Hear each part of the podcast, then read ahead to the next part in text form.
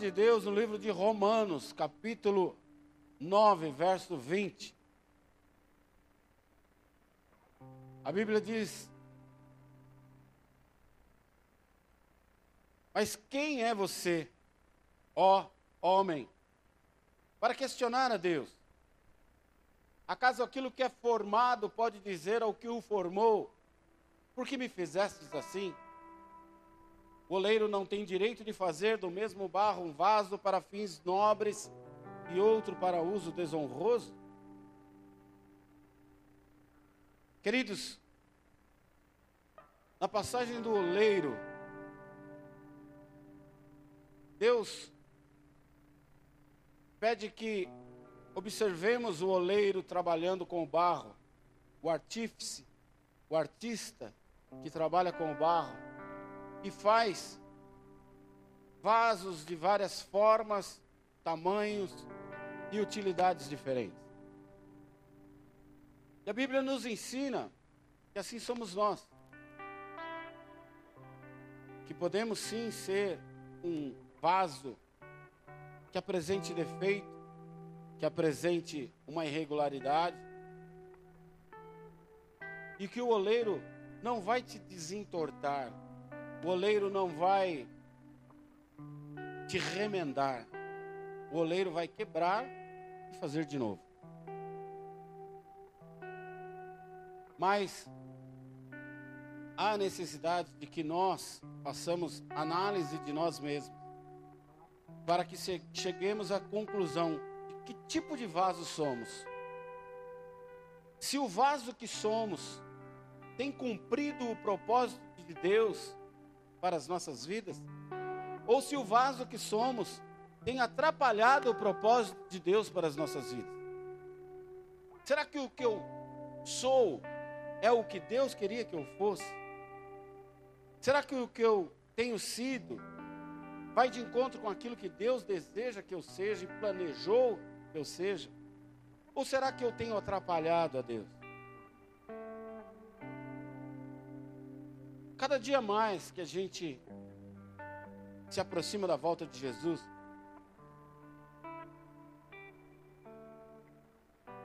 é triste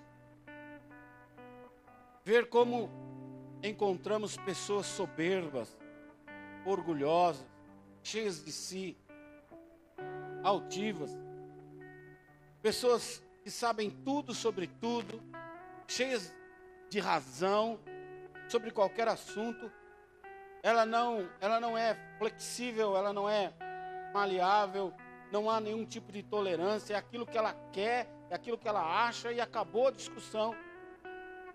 É isso e ponto. Nós vemos isso na internet o tempo todo, sobre qualquer assunto, sobre religião, sobre política, sobre tudo. E nós,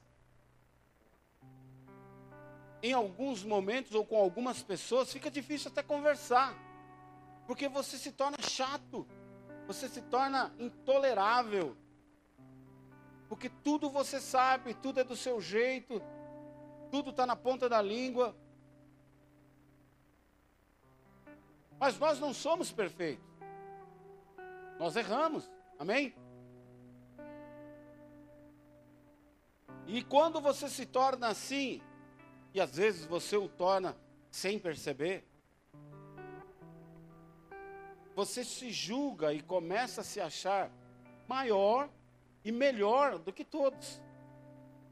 Você começa a se achar maior e melhor do que todo mundo que está à sua volta. E você também começa a achar que você não erra. Ou, se erra, a culpa é de alguém. A culpa é do sistema, a culpa é do ambiente, a culpa é do lugar, a culpa é das pessoas, nunca é sua. Eu nunca erro, raramente me engano. Se isso acontecer, a culpa é sua. Você sempre atribui a culpa a outras pessoas. Está difícil ver pessoas humildes que assumem erros, que admitem erros, que tornam isso público, que pedem perdão em público. Nós vemos, por exemplo, pessoas reclamando do governo, do governo federal, do governo municipal, do governo estadual. Pessoas que reclamam do Bolsonaro, como reclamavam da Dilma, como reclamavam do Lula, como reclamavam do FHC, como reclamavam do José Sarney, como reclamavam do presidente Figueiredo, general Figueiredo, há 40 anos atrás, que o governo é culpado de tudo. Se chover, a culpa é deles. Se não chover, a culpa é deles. Se tiver vacina, a culpa é deles. Se não tiver vacina, a culpa é deles. Se tiver Covid, a culpa é deles. Se acabar o Covid, a culpa é deles. Ficamos ouvindo as pessoas falar: ah, o povo não sabe votar. Mas você também votou. Você também é povo. Não, mas eu. Eu sei em quem eu votei. Mentira. Eu perguntar para você qual senador você votou na última eleição, você não lembra. Qual deputado estadual você votou na última eleição, você não lembra. Qual deputado federal você votou na última eleição, você não lembra. E são estes homens que fazem as leis que regem as nossas vidas. Mas a gente usa um jargão, de novo, pondo a culpa nos outros, que os outros não sabem votar. A culpa é deles, não é minha. Pergunta para quem está do seu lado: será realmente que a culpa é deles?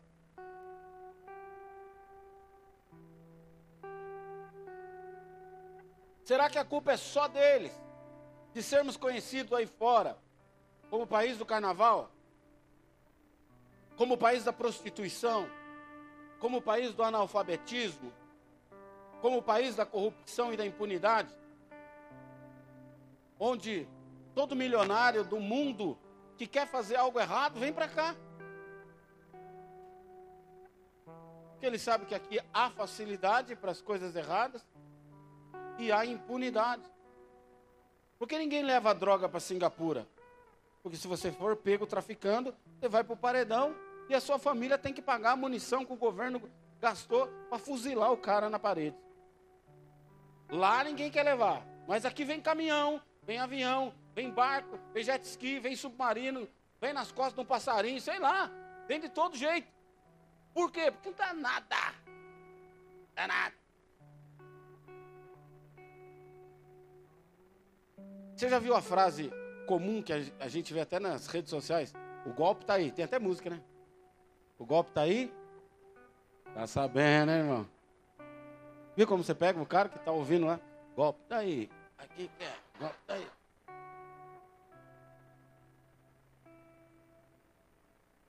O golpe do pastor está aí, caiu quem quer. Por que o golpe está aí, cai quem quer? Porque estelionato no Brasil é bom, não dá nada. O cara não fica preso. Dá nada. Dá, Bruno? Dá nada. Os caras têm até nome. Raul, os falsificadores de cartão. O cara gasta numa balada 5 mil reais, o cartão é seu, ele não paga. Aí ele é pego com 45 cartões, 6 celulares, dois talões de cheque, tudo dos outros. Vai para a delegacia, gasta lá um, duas horas fazendo papelada e vai embora. E dá tchauzinho pro, pro repórter.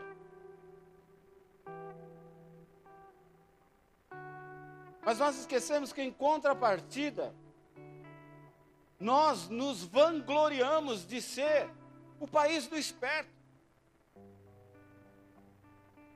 do jeitinho brasileiro, daquele carioca de calça branca, camiseta branca e chapeuzinho de lado. Esperto. Onde as pessoas se sentem o máximo porque roubaram o sinal da TV a cabo de alguém. E não paga nada por isso. Em casa tenho todos os canais. Pago nada. Uso o Wi-Fi do vizinho e acha o máximo, que está dando chapéu no vizinho. Qualquer infração, ele quer dar um cafezinho para o fiscal, quer dar um, um cafezinho para o guarda. Frauda o imposto de renda para pagar menos impostos para o fisco. Fala do meio ambiente para ser politicamente correto, mas joga o maço de cigarro pela janela, joga papel de bala na, pela janela, joga todo quanto é tranqueiro pela janela do carro. Aí quando chove, o bueiro entope o papel que você jogou, que eu joguei, que ele jogou, que ela jogou. Aí põe a culpa no governo. O governo não limpa o bueiro. Olha aí, encheu a gente de água.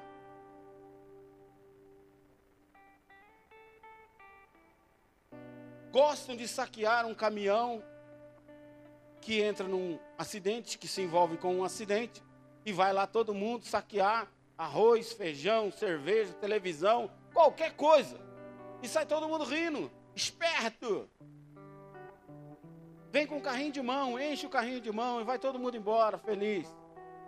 Aí você olha para eles e eles falam assim: tem seguro.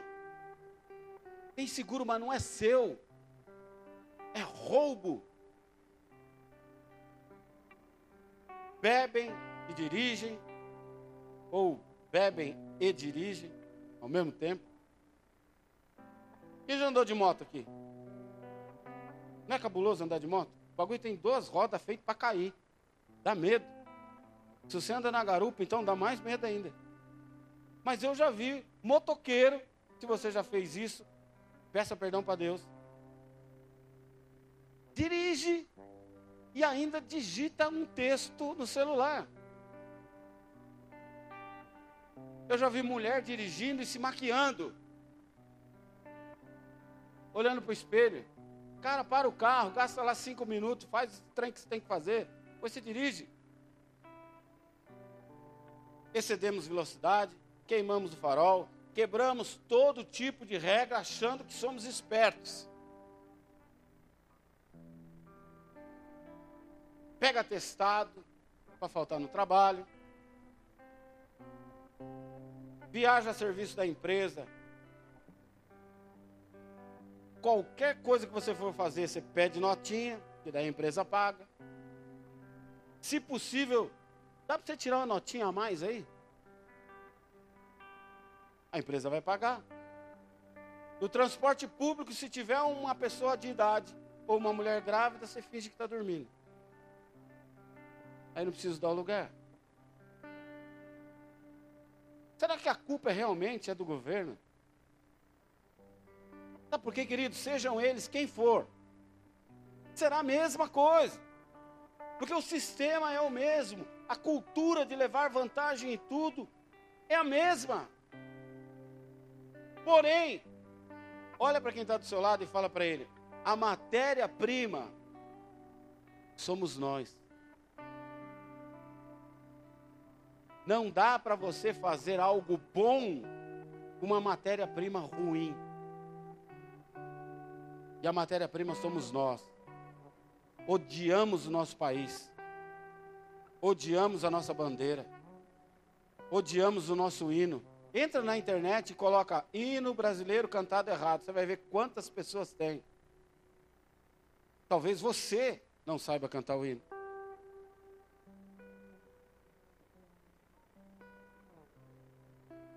Mas do timão você sabe. Países morrem pessoas todos os dias, entram em conflitos que duram décadas apenas para ter a honra de ter um hino, de ter uma bandeira, de ser chamada de nação. E nós somos livres há mais de 500 anos e não temos amor pela nossa pátria. Qualquer lugar do mundo que você perguntar, vão te falar: o Brasil é um paraíso. Tem até uma piadinha que diz que quando Deus estava fazendo o mundo, falou assim: aqui é os Estados Unidos. Nós vamos por furacão, tufão, terreno, maremoto. Aqui é o Japão, vai ter tsunami, vai ter terremoto. Vai ter... Aí um anjo falou: Senhor, peraí, Vai ter tudo isso, vai ter tudo isso. Aqui é o Brasil. Vai ter rios, praias, natureza, matéria-prima abundante. Aí o anjo falou: oh, peraí, peraí, não está injusto isso? Ah, você vai ver o polvinho que eu vou pôr lá.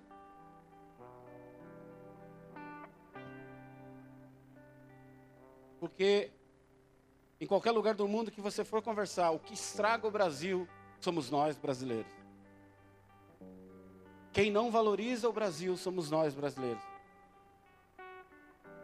Nós sujamos as praias, nós sujamos os rios. Você vê uma trilha num lugar natural lindo, onde todo mundo vai lá para ver a natureza: árvore, pássaros, flores, plantas, rios. Aí você acha plástico de bolacha, latinha de cerveja, latinha. Quem levou aquilo lá? O passarinho? Não. Foi aquele que disse que aquele lugar é lindo. Mas ele está transformando no quintal da casa dele. próprio Jesus disse um dia aos seus discípulos: O povo só quer pão e milagre. A gente quer que Deus faça as coisas como se fosse mágica, mas nós esquecemos que há uma responsabilidade sobre nós no mundo. Lá em Gênesis ele já disse que nós iríamos cuidar do mundo, nós cultivaríamos a terra, que nós viveríamos do suor do nosso rosto e que todos os animais estariam sob a nossa vigilância.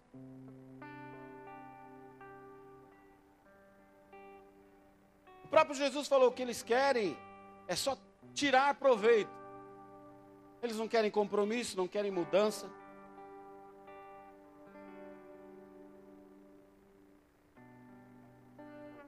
Gálatas capítulo 6, verso 1. A Bíblia diz assim: Irmãos, se alguém for surpreendido em algum pecado, vocês, vocês,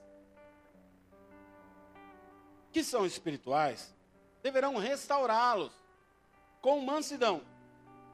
E cuide-se, porém, cada um, para que também não seja tentado. É justamente isso que a gente vê, né? Eu vejo você pecando, e eu vou lá e te ajudo não coloco na rede social, não conto para ninguém, não saio saindo fazendo fofoca, não julgo. Não é assim? Só se for na China. Que aqui, meu irmão, peca para você ver. Mateus capítulo 18, verso 15. Se o seu irmão pecar contra você, vá a sós com ele, não é na rede social, não é tornando público, não é contando para todo mundo. Vá a sós com ele, mostre-lhe o erro, e se ele te ouvir, você ganhará um irmão. O que, que a gente vê? Você viu o que Fulano fez comigo? Você viu o que Ciclano fez comigo? Você viu o que Fulano falou? Essa parte da Bíblia a gente tira. E as duas são palavras para cristãos, não é para o ímpio. É para a igreja, é para mim e para você. Vós que são espirituais. E na outra, se o seu irmão pecar contra você. Em todas as áreas da nossa vida e em todos os momentos, nós temos oportunidade de sermos vaso de honra e vaso de desonra. É nós que escolhemos. Onde quer que você vá, todo aquele que cruzar o seu caminho vai saber se você é um vaso de honra ou um vaso de desonra. Existem pessoas que nos ajudam gratuitamente. Você não a conhece, você nunca viu, mas quebrou o carro no caminho, lá na estrada, o carro para, sem intenção nenhuma, para, te ajuda, vai embora. Você não sabe nem o nome da pessoa. Um dia eu fui comprar algumas coisas no supermercado. E não vá no supermercado quando você está com fome. Porque daí você pega tudo que você não precisa. Pega giló, você não come giló. Pega quiabo, você não come quiabo, mas vai aqui. Ah, já está aqui? Põe aqui na cestinha. E quando chegou na hora de pagar, quanto deu? Deu X. Eu contei o dinheiro do bolso, não dava. Aí eu falei, bom, deixa eu escolher alguma coisa aqui para eu tirar. Uma mulher que estava antes de mim falou assim: quanto faltou? Uma senhora, nunca vi. Falei, faltou dois reais. Ela falou, pode passar, pode passar, eu, eu pago essa diferença. Não era pressa, porque era só eu tirar um item que eu passava. Ela simplesmente quis me ajudar. Ela simplesmente quis ser um vaso de honra na minha vida. Aí eu pergunto para você, como que as pessoas têm visto você? Como que as pessoas têm me visto? Como vaso de honra ou vaso de desonra? Quando você passa, alguém fala assim: puxa, essa pessoa já me ajudou. Puxa, um dia essa pessoa foi tão educada comigo. Puxa, um dia essa pessoa me cedeu o lugar no ônibus. Puxa, essa pessoa é tão educada. Nem sei quem ela é, não sei o nome dela, mas ela me tratou tão bem. Ou será que é o contrário? Meu Deus, olha quem vem vindo ali. Queridos, no tempo bíblico, não havia água encanada. Então, se conservava água em casa, em recipientes de tamanhos variados. Tinha água para beber, tinha água para se limpar, tinha água para limpar a casa. Então, havia vários tipos e tamanhos diferentes de recipiente para utilidades diferentes. E não havia plástico ou alumínio, então todos os recipientes eram de barro. Alguns de honra e outros para desonra. O que, que é isso? Haviam vasos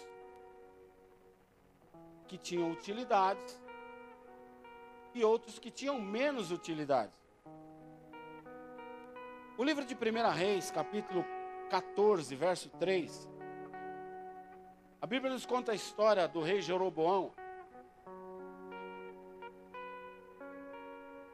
que leva algumas ofertas para o profeta Aias.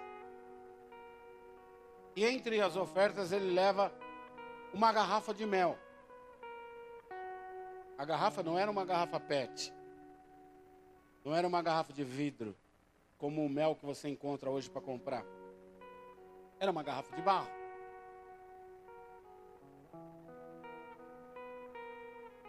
Você acha que mel é doce? Sim ou não? Mel é para adoçar. Como nós vemos cristãos que se dizem cristãos e são cheios de dor, cheios de amargura, de reclamações, de frustrações. Só que a palavra de Deus nos ensina que a palavra é mais doce que o mel. Como eu sou cristão, cheio da palavra, me alimento dela, me encho dela todos os dias, e sou amargo.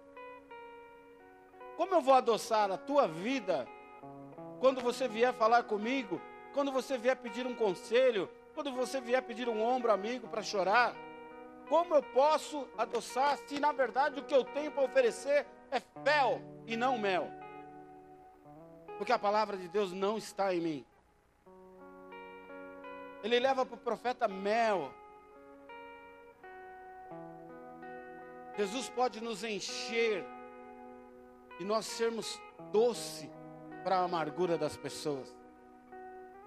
Sermos, sermos solução para o choro, solução para a dor, solução para o sofrimento. Não porque há algo em mim, mas porque eu me permito ser usado por Deus como mel para adoçar a tua vida. Muitas vezes queremos nos passar por inteligentes, por sábios, e usamos filosofias humanas, usamos o nosso achismo, e ao invés de ajudar, a gente só piora a situação da pessoa. Quando você quiser usar alguém sem sombra de erro, use a palavra de Deus. Você nunca vai errar. Porque não vem de você, vem do alto, vem do trono, vem direto da fonte. Sabe aquela água que vem da fonte? Não tem sujeira, não tem impureza. Olha para quem está do seu lado e fala assim: deixe de ser usado como mel. Deixe de ser amargo.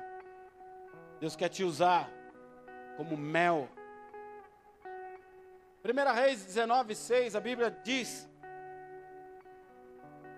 que Elias foge de Acabe, buscando a morte, e acaba adormecendo, e Deus leva até ele pão e uma garrafa de água, um jarro de água. Jesus está falando para o profeta: você quer morrer, você está fugindo de um problema, você está buscando a morte, mas o que eu tenho para você é pão e água. Jesus é o pão que desceu do céu. Jesus é o pão que vai prover tudo aquilo que você precisa na sua vida.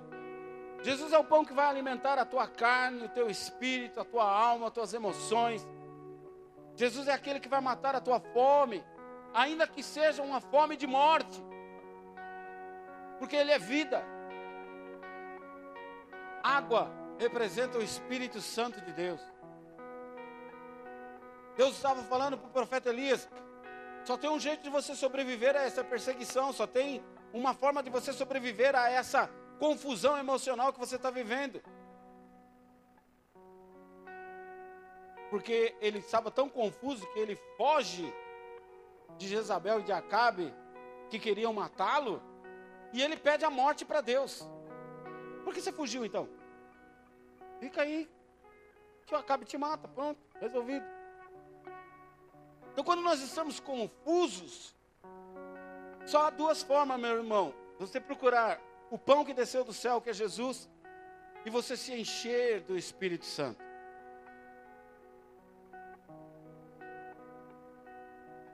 Se encha do Espírito Santo.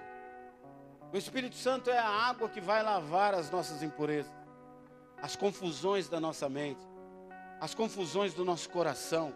Tem hora que nós estamos confusos. Eu não sei se eu fico na igreja, se eu saio. Eu não sei se eu fico casado, se eu me separo. Eu não sei se eu fico nesse emprego, ou se eu peço a conta. Eu não sei o que eu faço. Se eu fico solteiro, se eu caso, se eu. Eu estou confuso. Se encha de Jesus. Se encha do Espírito Santo. Ele vai alimentar você. Ele vai colocar as coisas no lugar. Ele vai encaixar tudo que estiver desencaixado. Ele vai trazer a razão, tudo aquilo que estiver fora da razão. Porque dele, por ele e para ele são todas as coisas. Toda jornada que nós vamos fazer, quando você vai fazer uma trilha, um acampamento, de muitas coisas que você prepara para levar, uma das coisas que são indispensáveis é água. É claro, se você vai fazer uma jornada de uma hora, uma garrafinha resolve, como muita gente traz para o culto uma garrafinha. Mas se eu vou fazer uma trilha mais extensa, que vai durar lá 5, 6, 8 horas, um dia de caminhada, eu tenho que preparar outro tanto d'água. Sim ou não? Você sabe quanto tempo você vai caminhar com Jesus? Eu não sei. Eu não sei se ele vem me buscar hoje, se ele vem me buscar amanhã, ou se ele vem me buscar daqui 40 anos. O que eu preciso é ter reserva do Espírito Santo, encher o meu odre de água, encher o meu cantil de água, fazer como o profeta diz no Salmo: enche até transbordar. Porque se eu estiver cheio do Espírito Santo, pode durar um dia ou pode durar cem anos, Ele estará comigo. E se Ele estiver comigo, toda jornada é pequena, toda jornada é pouco. Qualquer coisa que eu tiver que enfrentar, eu vou enfrentar, porque eu estou cheio, eu estou munido, eu estou alimentado pelo Espírito Santo.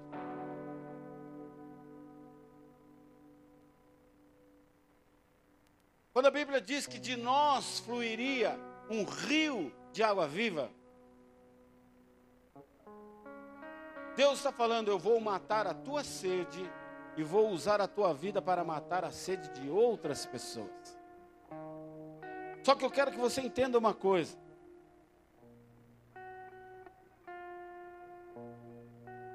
Nós somos como uma caixa d'água que tem entrada e tem saída. Eu e você não somos fonte que brota água continuamente.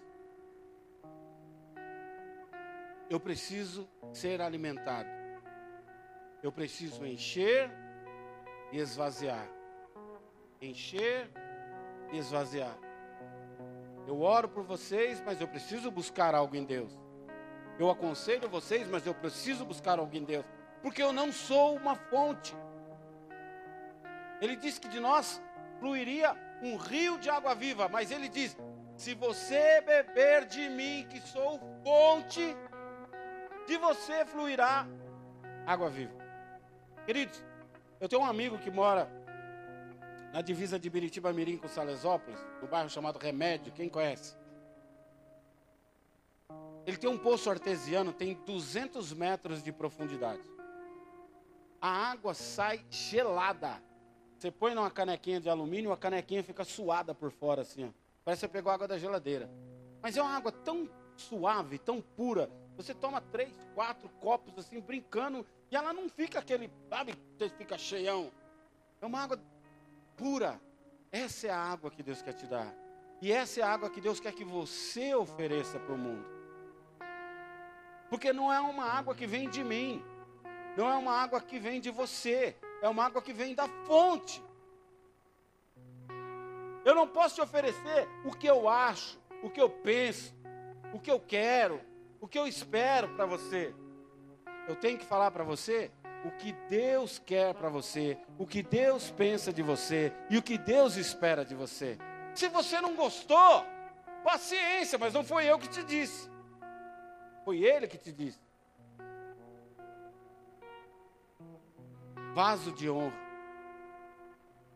Deus quer te fazer um vaso de honra. 1 Reis 17, 12. O profeta encontra com uma mulher e diz: O que é que você tem? Eu não tenho nada, só tenho um pouco de farinha e uma botija de azeite. Estou colhendo alguns gravetos para fazer um bolo para mim, para o meu filho e morrer.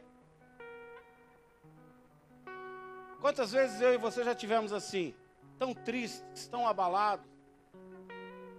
Vou para o culto, mas não sei o que vai acontecer. Segunda-feira tem um beozaço para resolver amanhã. Eu não sei o que vai ser. Amanhã eu tenho que ir no médico, pegar o exame, e eu não sei o que vai aparecer no exame. Eu estou com medo. O médico já falou para mim que a coisa não está boa para mim. O médico já falou para mim que pelo exame preliminar talvez seja aquilo. E eu estou com medo. Do mesmo jeito, queridos, que a viúva de Sarepta socorre o profeta,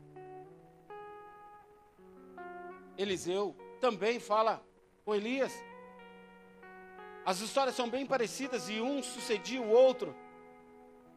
E eles falaram: faz primeiro um bolo para mim, e depois você come. A primeira vez que eu li isso, me soou um tanto quanto egoísta, um tanto quanto presunçoso da parte do profeta. Pô, a mulher está morrendo, a mulher não tem o que comer. Por que tem que fazer para ele primeiro, só porque ele é profeta? Não, a Bíblia está nos ensinando aquilo que ele foi escrever depois, lá em Mateus 6,33. Buscai primeiro as coisas do reino e a sua justiça, e as demais vos serão acrescentadas. Eliseu e Elias ali representavam o próprio Deus. Faz para mim primeiro. Não deixe de ser ofertante, não deixe de ser dizimista. Faz comigo primeiro. E eu vou acrescentar, eu vou abrir a fonte, eu vou suprir. Eu vou dar o pão, eu vou dar o azeite. Quando você for um vaso de honra. A viúva, uma delas, falou assim: Eu só tenho um pouco de farinha, um pouco de azeite. E o profeta fala assim: Faz primeiro para mim. E ela obedece e faz. Depois ele fala assim: agora, pegue quantas vasilhas você conseguir, e eu vou fazer um milagre na sua vida.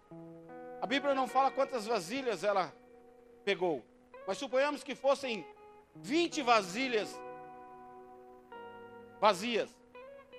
profeta pega aquele jarro de barro e começa. Enche a primeira, enche a segunda, enche a terceira, enche a décima quinta, enche a décima oitava, enche a décima nona e enche a vigésima. Só parou porque não tinha mais vasilha. Deus só vai parar quando a sua fé acabar. Enquanto houver fé, haverá milagre. Enquanto houver fé, haverá cura. Enquanto houver fé, haverá solução. Enquanto houver fé, haverá solução para o seu problema. Não porque você é alguém, porque você é algo, porque a sua igreja é isso, é aquilo, porque Deus é Deus na sua vida. Aleluia.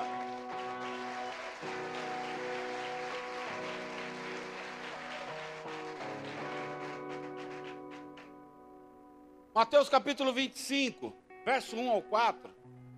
A Bíblia conta a história das dez viúvas, onde cinco eram prudentes e cinco eram nécias, eram imprudentes. E as imprudentes levam suas candeias, suas lamparinas, mas não levam azeite. O azeite tinha três funções. Ele era, ele era usado de forma sacerdotal para ungir algo e entregar a Deus. Era usado como combustível para acender uma lamparina. E o azeite era usado como alimento. Neste caso, o azeite que seria usado como combustível para a lamparina, as imprudentes não levaram, e as prudentes levaram.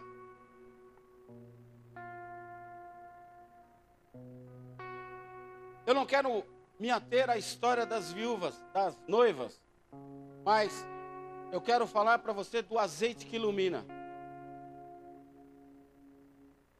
Às vezes, algumas áreas das nossas vidas, está faltando tanto azeite que não dá para acender nem uma faísca. Está mais ruim que uma bituca de cigarro, que um vagalume. A ponto de chegar a se misturar com as trevas. Algumas áreas da nossa vida está tão apagada, tão fraca de luz, de azeite, da presença de Deus, que a gente se confunde com o mundo. Eu não sei mais se eu sou crente ou se eu sou mundano. Essa música que eu estou ouvindo, eu não sei se aprova ou Deus desaprova. Esse lugar que eu estou, eu não sei se eu estou sendo uma bênção ou estou sendo uma maldição. Esses amigos que eu estou andando, eu não sei se eu influencio ou se eu sou influenciado. A minha luz está tão fraca que já se mistura com a escuridão. A Bíblia diz que você é sal e luz. Que você precisa iluminar a escuridão. Que você precisa trazer luz onde não há luz. Sabe quando você está no escuro absoluto do seu quarto? Até aquela luzinha do stand-by da televisão ilumina o quarto, não é? Você não enxerga nada, mas com aquela luzinha já dá para ver alguma coisa.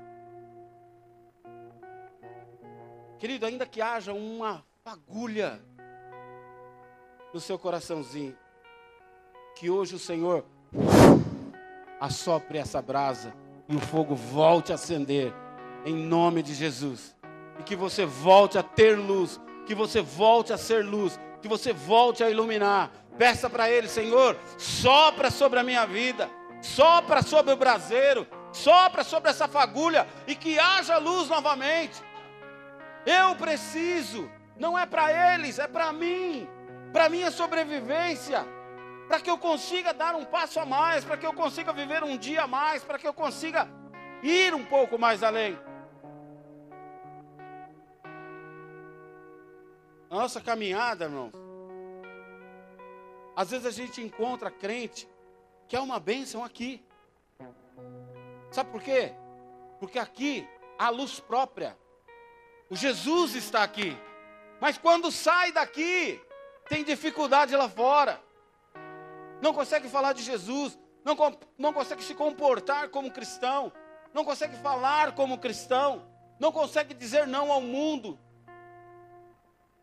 Querido, ou você é uma chama ou você é um carvão. Não tem pinote.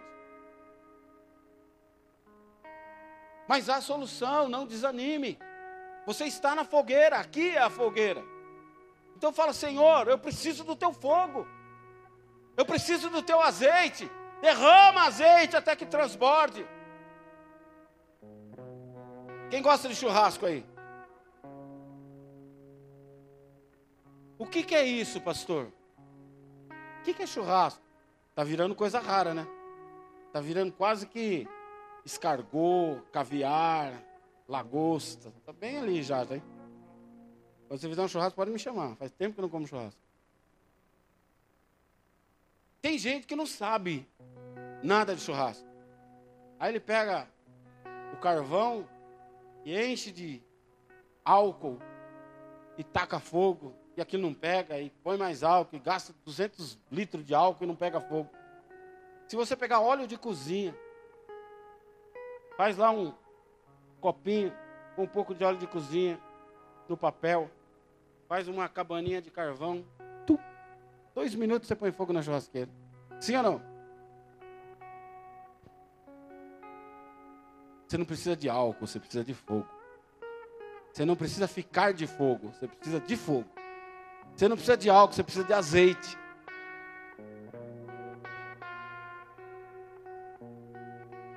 Tem uma música do Bruno Marrone que fala assim: solidão no fundo do copo e eu no fundo do poço.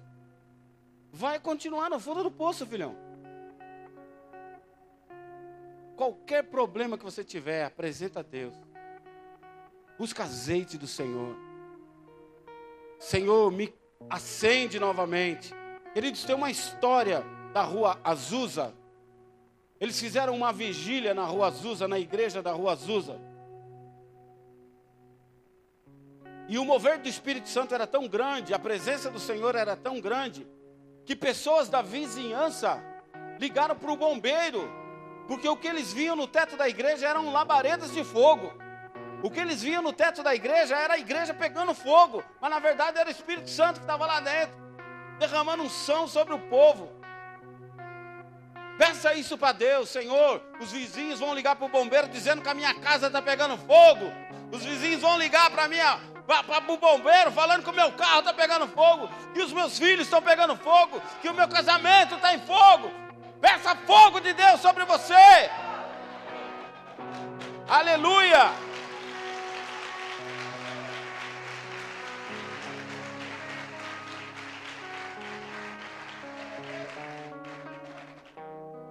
Hoje Deus te trouxe aqui para que você descubra o que você quer ser: um vaso de honra ou um vaso de desonra. Não para a igreja, para o reino de Deus. Você não serve a uma igreja, você serve a um reino. Você não vai para o céu com a camiseta, fica de pé aí, Ronaldo, do bola de neve. Você vai para o céu, escrito Cordeiro de Deus que tira o pecado do mundo, Rei dos Reis, Senhor dos Senhores.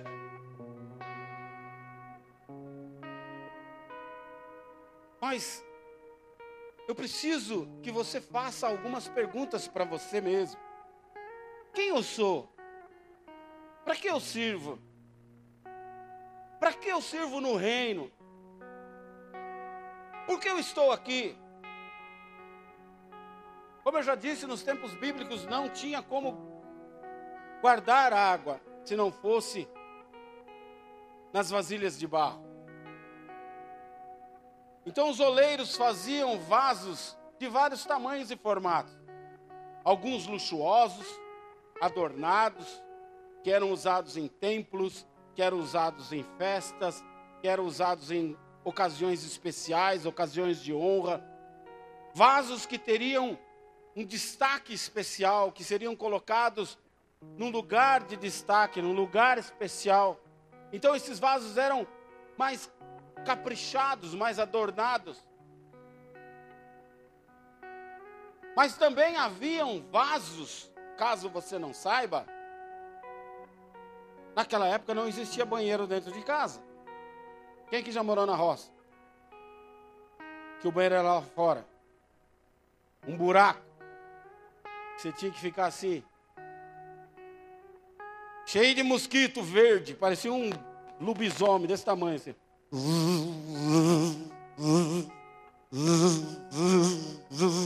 Um fedor desgraçado, meu irmão. Mas você tinha que ficar lá, não tinha outro jeito, não tinha outro lugar. Ou vai lá ou vai para o mato.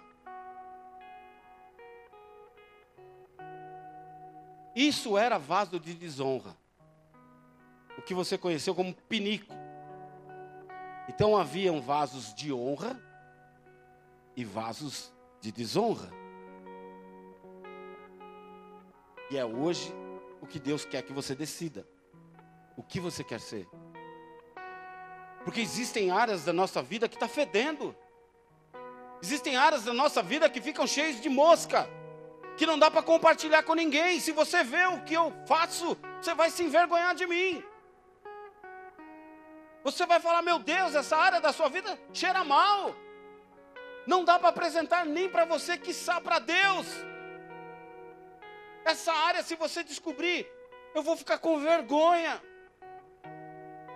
Porque esta área é de desonra.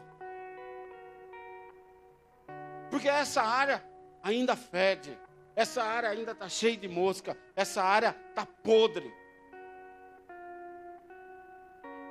Porém, o nosso oleiro está na casa. O nosso oleiro está aqui. E ele não quer te remendar, ele não quer me remendar, ele não quer apenas passar uma vassoura e passar um paninho. Ele quer fazer de novo e ele pode fazer de novo. Mas lá no livro do Apocalipse ele diz: Eis que eu estou à porta e bato. Se você abrir, se você quiser, se você realmente deseja, se você realmente tem sede e fome, se você realmente está afim de pagar o preço de ter um compromisso com, comigo, eu entrarei e sararei a tua casa, sararei a tua terra, sararei a tua carne, sararei o teu casamento, sararei os teus filhos, sararei a tua vida financeira. Peça que eu entro e limpo tudo que precisa limpar. Mas será que é isso que eu quero?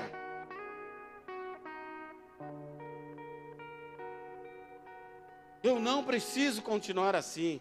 Eu posso estar assim, mas eu não preciso continuar assim. Eu tenho um oleiro que pode mudar a minha vida. Ele está aqui nesta noite, ele pode mudar a tua vida, ele pode mudar a minha vida. Deus quer nos usar como um vaso com uma utilidade específica. Onde você vai, eu não vou. As pessoas que você vai encontrar, eu não vou encontrar. O caminho que você caminha, eu não vou caminhar. Então Deus tem uma função específica para você. Que se você não quiser fazer, eu não vou poder fazer, porque eu não vou estar onde você está. E essas pessoas que cruzam o teu caminho, e essas pessoas que estão à sua volta, vão para o inferno, porque você está com preguiça de ter um compromisso com Deus, de abrir mão da tua carne e da tua vontade. Olha para quem está do seu lado e fala para ela: Deus quer te usar. Assim, veioso do jeito que você é. Mas Deus quer te usar, gordinho. Fala gordinha não, gordinha não. Gordinha você vai tomar uma cotovelada. Deus quer te usar, meu irmão. Deus quer te usar, minha irmã. Você é uma bênção. Fala para quem está do seu lado. Você é uma bênção. Você é uma pérola do Senhor. Deus te criou para mudar a vida de pessoas. Deus te criou para transformar a vida de pessoas. Deus te criou para matar a sede, para trazer luz, para trazer cura, para trazer transformação. Então para de viver o pouco, porque Deus quer te colocar no muito. Não se satisfaz com o que você está vivendo, Deus tem muito mais para a tua vida.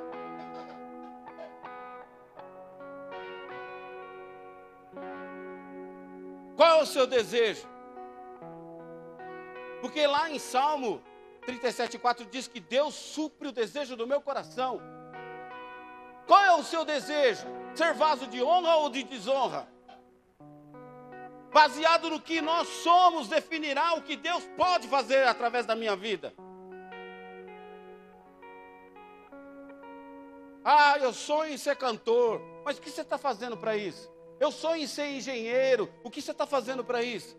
Eu sonho em ser mecânico. O que você está fazendo para isso? Eu sonho em me formar na faculdade. O que você está fazendo para isso? Eu sonho em ser pastor. O que você está fazendo para isso? Eu sonho em transformar essa cidade. O que você está fazendo para isso? Desce a casa do oleiro hoje. E fala: Senhor, transforma a minha vida. Faz tudo de novo. Quebra o que não presta, o que está cheirando mal, o que está com mosca. Quebra, joga fora e faz de novo. Eu me abro a ti. Eu me entrego a ti. O mundo pode estar perdido, sim. E Deus quer usar a sua vida para transformar o mundo. A televisão não vai transformar. O governo não vai transformar. Mas você pode ser um transformador. As pessoas que estão à sua volta podem ser transformadas pelo azeite, pela água e pela luz que há na tua vida. Posso te ensinar uma coisa? O pastor gosta de fazer frases para fazer adesivo, né? Você devia guardar tudo isso, depois fazer, pôr no caminhão, que você vai ficar rico. Você é matéria-prima do amor de Deus para o mundo perdido. Sabe por quê? Porque a Bíblia diz que nós temos que ser imitadores de Cristo. A Bíblia diz que eu tenho que ser parecido com Ele, que eu fui feito semelhança dele e que Ele é amor. Então, meu irmão, você é matéria-prima de Deus para levar amor para esse mundo tenebroso, para esse mundo perdido. Não porque há algo em você, mas porque o Espírito Santo de Deus flui através de você, porque o Filho do Altíssimo habita dentro de você. Feche os teus olhos. Os filhos, os vasos. Só qual é a maior herança de uma casa? Os filhos. Sabe qual é a maior herança do céu? Você. Você é a reserva moral do céu para este mundo. Você é a reserva moral do céu para este mundo. Então eu te pergunto: ele pode contar com você? Há um desejo, uma sede, uma fome no seu coração de ser transformado por ele?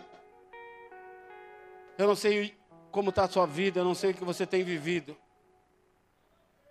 O que eu sei é que o oleiro está aqui e ele pode mudar a tua vida. Feche os teus olhos, igreja. Feche os teus olhos. Eu quero falar com você que, que a palavra falou ao seu coração. Você que ainda existem áreas da sua vida que estão em trevas, que estão mal cheirosas, áreas da sua vida que ainda estão extremamente precisando do agir de Deus. Mas nessa noite há um desejo no seu coração de ter essas áreas transformadas, de ter essas áreas mudadas, de vaso de desonra para vaso de honra. Se esse é o desejo do seu coração, gostaria que você levantasse a sua mão. Eu quero orar por você. Você vai falar comigo, Senhor Jesus Cristo. Senhor Jesus Cristo. Eu ouvi a tua palavra. Eu ouvi a tua palavra. E há um desejo que queima no meu coração. E há um desejo que queima no meu coração. De ser transformado por ti. De ser transformado por ti. Por isso eu coloco. Por isso eu coloco. Nas tuas mãos. Nas tuas mãos. Tudo que sou. Tudo que sou. Tudo que eu desejo ser. Tudo que eu desejo ser. Tudo que eu tenho. Tudo que eu tenho. E tudo que eu desejo ter. Tudo que eu desejo Você que ter. está em casa, deseja ser transformado por Jesus, fica de pé. Fala, Senhor Jesus, eu não aguento mais, eu não quero mais viver como eu estou vivendo. Eu não quero mais ser vergonha para o reino. Eu não quero mais ser mal cheiroso. Eu não quero mais ser um vaso de desonra na tua presença. Me faz de novo, me faz de novo, me faz um vaso de honra, que eu venha glorificar o teu nome, com tudo que eu sou, com as minhas atitudes, com as minhas palavras, com o meu querer, com as minhas escolhas, com os meus negócios, com as minhas amizades, com os meus relacionamentos. Que o seu nome seja glorificado através de mim. Que o seu nome seja glorificado através da minha vida.